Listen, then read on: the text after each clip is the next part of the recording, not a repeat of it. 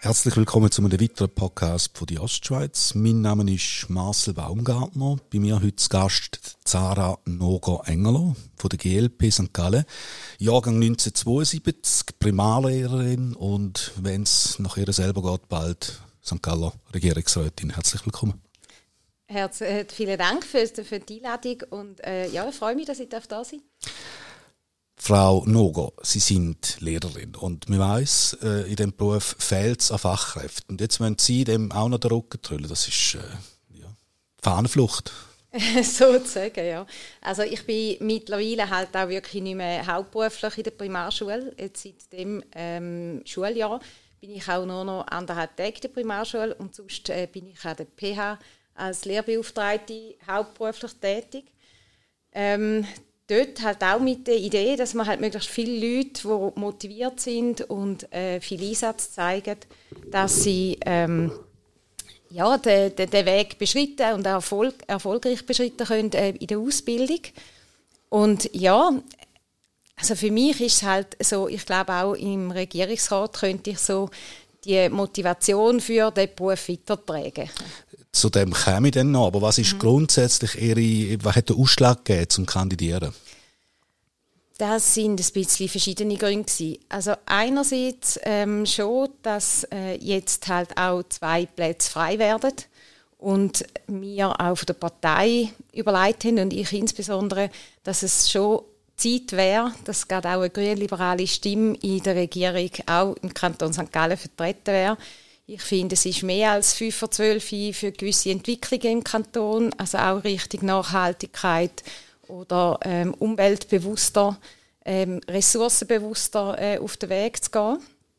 Und das andere ist halt, dass, ja, dass ich ein bisschen, ähm, ja, die Arbeit in der Politik, seit ich im Kantonsrat sein wirklich auch sehr spannend finde.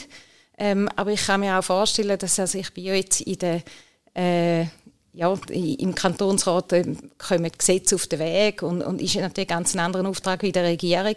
Und ich kann mir gut vorstellen, oder ich könnte mir gut vorstellen, eher in der ausführenden, ähm, in der Aufgabe zu sein, wo, wo man halt dann kann, ähm, Sachen umsetzen, auf den Weg bringen, beziehungsweise auch ein Visionen vorausdenken. Das würde mir, würde mir Freude machen hat es auch ein bisschen einen, Druck, einen sanften Druck von der Partei gegeben, dass man gesagt hat, so und jetzt müssen wir fast einmal äh, ins Rennen gehen und dann mit der Frau Nogo los. Also es ist sicher äh, bei uns in dem ähm, Vorstand diskutiert worden, dass es schön wäre, wenn jemand würde kandidieren. Ich habe mich jetzt aber überhaupt nicht genötigt gefühlt, ähm, weil ja, ich habe mir dann wie gesagt, dass ich bin jetzt 51, wenn denn jetzt und eigentlich auch mit der Ausgangslage im Moment denke ich, ähm, ist es für mich auch wichtig, gewisse Themen jetzt mal äh, laut dürfen aussprechen und äh, wer weiß, man weiß nie. Und Sie sagen eben, die GLP soll jetzt endlich in die Regierung äh, dort Einsitz nehmen, auf Kosten von wem? Von der SVP oder von der SP? Ähm, da tun wir uns eigentlich gar nicht festlegen. Ich äh, bin der Meinung, dass ein Regierungsratssitz äh, eine, Partei, eine Partei, nicht eine Parteiwahl ist, sondern eben eine Personenwahl. Und ich glaube, dass es wichtig ist, dass wir in unserer Regierung möglichst alle Kräfte abbildet haben. Ich bin jetzt nicht der Ansicht, dass das unbedingt jetzt im Vergleich von, von der Wählerschaft muss sein, beziehungsweise da sieht man ja, wer, wer denn gewählt wird. Der ist dann auch äh, legitim in der Regierung. Und ich möchte mich einfach da als zusätzliche Farbe ins Spiel bringen. Mit welchen Chancen? Wie rechnen Sie sich die aus? Ähm, ich glaube, die Chancen sind nicht, nicht vorhanden, aber sie sind eigentlich, äh, das ist klar, sie sind nicht verrückt riesig. Ähm, aber ich würde nicht antreten, wenn ich jetzt das Gefühl hätte, das wäre jetzt nur für damit ich mal dabei bin. Äh, quasi auch, dass Sie ein bisschen mehr Stimmen bei den Kantonsratswahlen auf sich könnten verbuchen also natürlich ist der Kantonsrat für uns auch etwas sehr, sehr Wichtiges. Das wissen Sie auch. Wir sind dort seit äh, dieser Legislatur ähm, fraktionslos am Politisieren, was auch sehr viel Energie braucht und meistens gegen außen nicht so wahrgenommen wird. Ähm, aber es ist, ja, es ist zufälligerweise jetzt halt auch gleichzeitig ähm, für mich jetzt. Aber ich hätte mich auch aufstellen lassen, wenn, wenn jetzt das zusammen gewesen wäre mit, mit dem Nationalrat im Herbst oder, oder im letzten Frühling. Aber es, es könnte natürlich den Nebeneffekt haben, dass meine Sichtbarkeit sich auch auswirkt auf die Wahl im Kantonsrat. Sie haben vorher von Visionen äh, geredet. Jetzt ja, können wir mal ein bisschen visionieren. Wohin soll die Reise gehen mit dem Kanton? Was sollte dringendst angepackt werden, wo bis jetzt einfach nicht passiert ist? Also ähm, meine Kernkompetenz im Moment im Kanton, im Kantonsrat selber, sind ja vor allem in der Gesundheit und, und in der Bildungspolitik. Und dort gibt es natürlich in nächster Zeit immer noch grosse Geschäfte, die anstehen, beziehungsweise wo man muss vorwärts bringen muss. Das eine ist natürlich jetzt mal zuerst auch äh, die ganze Geschichte mit den Spitälern, wo ähm, ja, also jetzt sind wir Grünliberale oder viele von uns so ein bisschen auf, auf, auf die Schlussszene fast äh, äh, dazugekommen, wo die Spitalstrategie dann verabschiedet worden ist. Und dort ist es sicher so, dass das äh, jetzt Ausfinanzierung der Spitäler, dass die wirklich können bestehen in, in der Marktwirtschaft äh, ein großes Thema ist. Ich bin nicht der Ansicht, dass ein Spital unbedingt Gewinn machen muss. Ich finde, das Spital hat auch viel äh, Service Public, also Sachen, die sie uns bringen. Dort ist ja jetzt in dem Zusammenhang auch in der Wintersession besprochen worden, haben verschiedene Parteien Vorstöße gemacht, dass man die Leistungen, die das Spital bringt, wie beispielsweise in der Ausbildung, Weiterbildung, ähm, dass, dass man die anständig en, en, entschädigt, also vom Kanton aus, weil das ist ein Auftrag, den sie erfüllen. Ähm, und dort natürlich auch so ein bisschen Richtung, wie, wie, wie will man weitergehen? Also welches Angebot soll denn in der Ostschweiz eigentlich äh, da sein? Das ist sicher etwas, wo, wo, wo die Öffentlichkeit äh, interessiert, auch im Zusammenhang mit äh, den Aufgaben, die der Arbeitgeber hat eigentlich. Also der Kanton steht ja immer noch hinter den Spitälern, auch wenn er dort die unternehmerische Freiheit gibt der zuständige Regierungsrat Bruno Damann hat, hat äh, die unschöne äh, Aufgabe gehabt, jetzt den Stellenabbau ein bisschen zu kommunizieren. Äh, wie stehen Sie zu dem? Also es ist sicher, und da, da ist äh, völlig klar, dass, dass dort mit der Kommunikation äh, total schief gelaufen ist. Also bin ich, bin ich der Ansicht. Das ist auch an der Pressekonferenz an dem Donnerstag anders gesagt worden, wie es schlussendlich ausgeführt worden ist. Insbesondere, weil man dort auch gesagt hat, man, man spart nicht oder man, man baut keine Stellen ab äh, in der Pflege. Und ja, das, das ist total unschön und ich glaube, äh, das Problem vom, vom Ganzen ist natürlich, ich sehe auch nicht wirklich in die Zahlen oder in, in, die, in die Sachen hinein, aber die Kommunikation ist halt immer das Erste. Also ich als Angestellte auch sonst in verschiedenen Bereichen erlebe ja immer wieder, dass halt sobald die Kommunikation nicht transparent ist, nicht offen ist und dazu wäre für mich äh, die Offenlegung von der Strategie jetzt, was, was steht da dahinter, was bezweckt man mit den Entlassungen, dazugehören.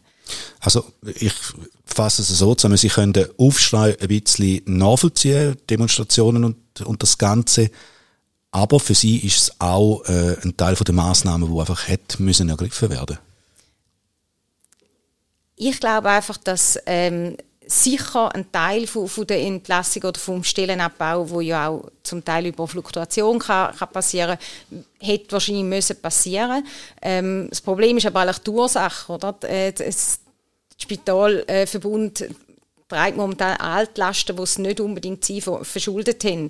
Und dort muss man halt den, den Ausgleich, muss, muss man, finde ich, schon sehr fair anschauen, dass dort dann auch wirklich äh, die Finanzen wieder kommen. Die Problematik bei so Entlassungen ist halt auch wirklich, ähm, wenn bei der ähm, also wenn, wenn an dieser Pressekonferenz am Anfang gesagt wird, äh, rund 400 Stellen werden gestrichen, schlussendlich sind es jetzt viel weniger.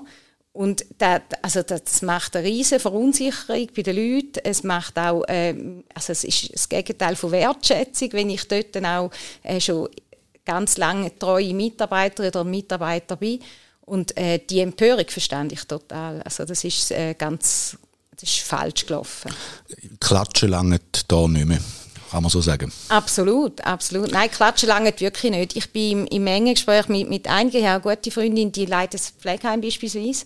Und sie sagt auch wirklich, wir hätten noch ein grösseres Fachpersonalproblem, wenn wir in der Pflege nicht so viele Leute hätten, die zum Teil gar keine Variante haben, sich zu verändern weil es halt einfach die Ausbildung beispielsweise fehlt. Also es sind auch viele Leute oder die Pflege vom Morgen früh bis Abend Sport oder über Nacht, Wochenende arbeiten, die eigentlich gar keine Alternativen haben und darum noch dort sind. Und wenn sie könnten wechseln, wären die schneller weg, als wir könnten schauen.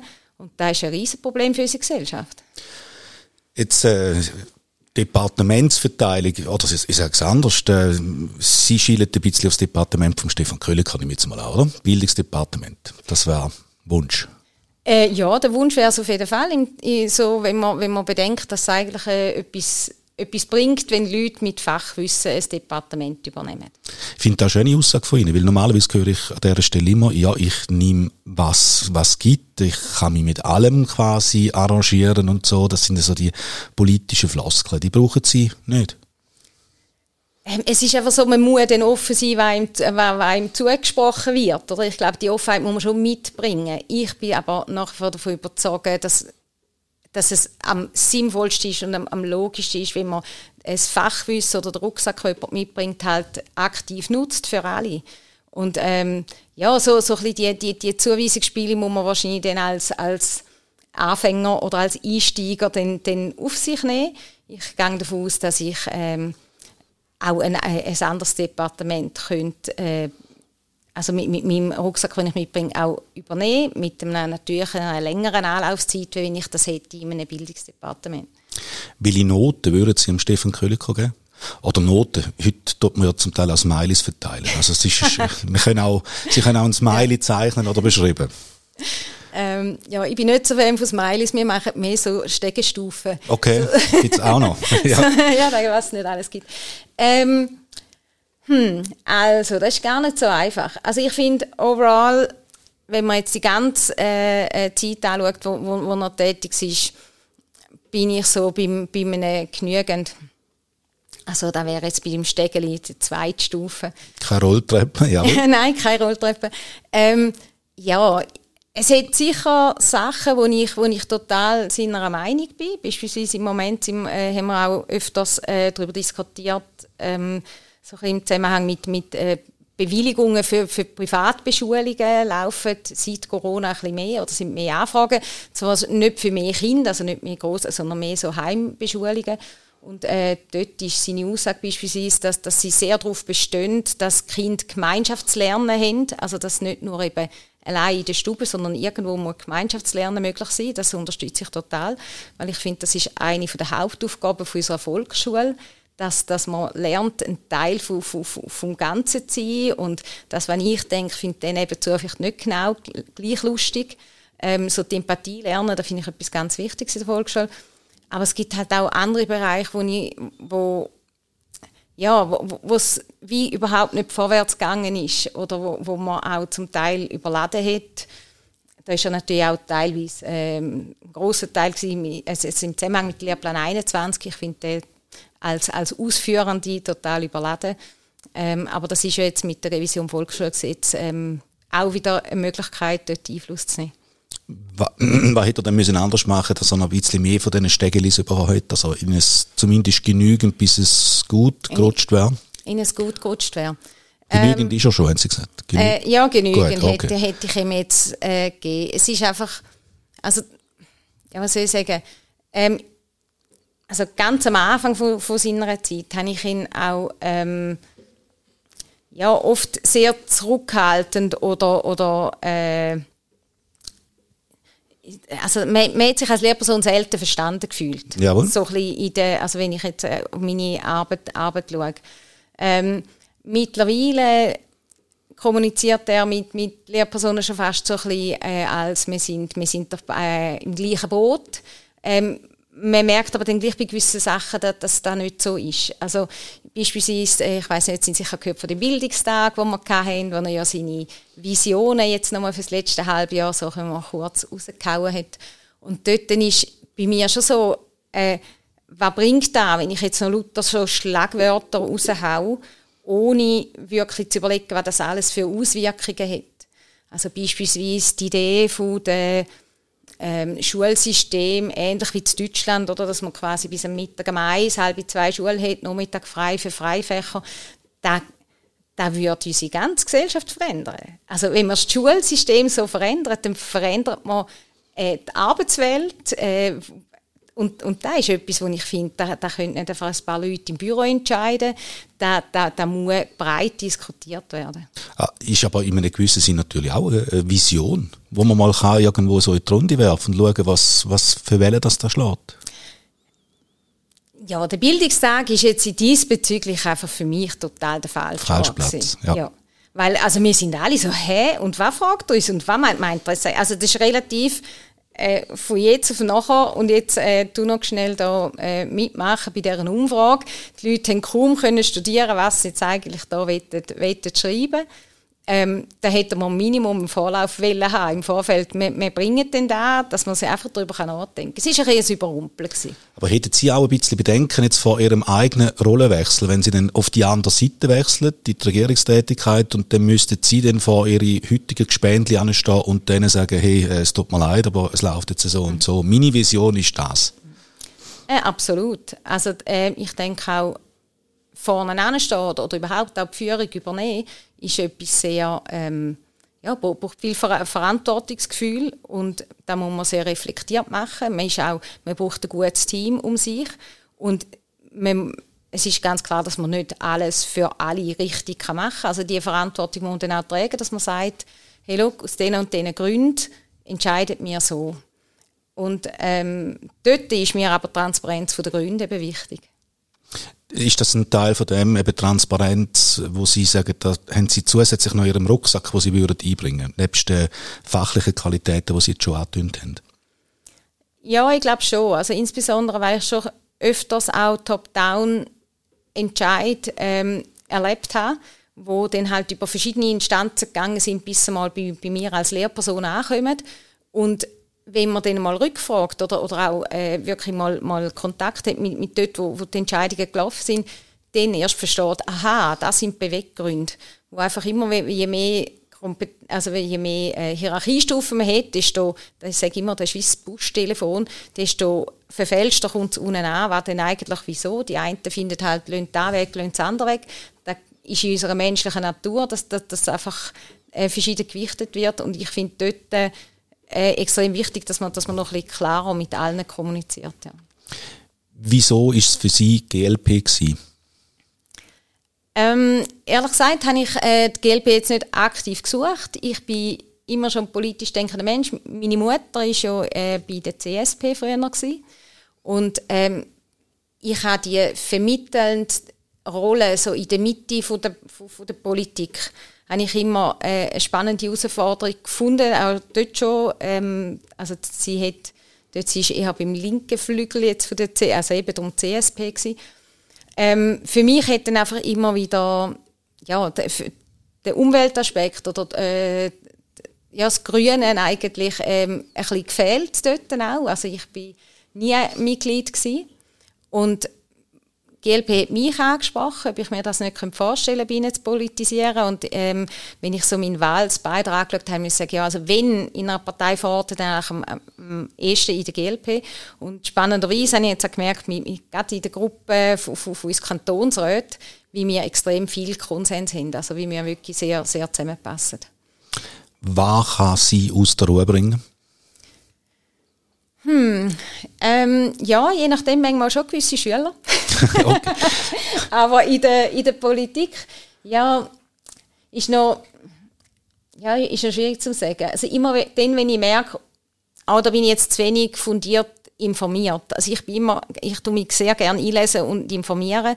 Und im Kantonsrat ist es auch diesbezüglich eben sehr eine Herausforderung gewesen, weil wir ja nicht ähm, Teil von Kommissionen sind, dass sie also zu diesen Informationen kommen. Mhm. Und ähm, wenn ich aber das Gefühl habe, ich bin wirklich informiert, ich habe mit, mit, mit den Players, die wo, wo betroffen sind, eigentlich auch geredet und dann ähm, habe ich das Gefühl, kann ich eigentlich äh, ruhig argumentieren.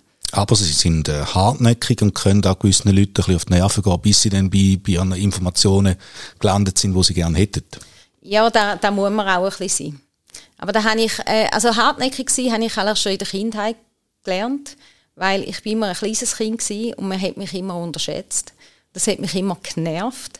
Und dann bin ich, also habe ich schon dort angefangen, sehr sachlich ähm, einfordern, was ich, was ich eigentlich möchte. Und manchmal muss ich eher dann einmal noch sagen, so Sarah, jetzt musst du auch noch ein bisschen freundlicher sagen. Wie gehen Sie damit um, wenn Sie merken, dass Sie falsch liegen? Das ist etwas, was ich fest lernen musste. Als, als Kind, ich weiss, wir sind vier Geschwister waren, hat es immer gesagt, Sarah kann nicht verlieren. Ich habe jetzt nicht einen Fehler gesehen. Ich finde das ganz wichtig. Also, ähm, ich, ich tue es möglichst äh, klären und sagen, mal, das stimmt, da habe ich anscheinend falsch verstanden oder so, äh, und, und mich entschuldigen, je nachdem, wenn ich etwas jetzt gemacht habe, wo andere äh, ja, verletzt haben oder, oder vielleicht auch etwas, etwas ausgelöst haben. Und äh, ja, ähm, fühle mich in ein paar Tagen vielleicht auch nicht so gut, wenn ich gemerkt habe, jetzt bin, habe ich wirklich falsch gelegen. Ich finde es wichtig, dass man Fehler einsieht. Entschuldigungen hört man ja in der Politik selten. Ja, ich, ich muss sagen, ich, ich bin halt wirklich noch nicht so lange jetzt in, in, in politischen ähm, Tätigkeit selber. Ich, ich bin da jetzt quasi 47 Jahre zuerst ohne Politik äh, im Alltag gewesen und ich, ich, ich weiß einfach, Entschuldigungen sind wahnsinnig wichtig. Und je schneller, desto besser. Und persönlich. Und äh, da habe ich auch gelernt, die Elternarbeit, die in der, mit, mit den Kollegen, auch im Job, auch ähm, ja, bis auf, äh, oder eben auch mit den Studenten an der PH, ich finde das wichtig. man merkt, man ist falsch gelegen, dass man es sagt. Sarah Nogo, herzlichen Dank für das Gespräch und äh, weiterhin einen guten Wahlkampf. Danke vielmals.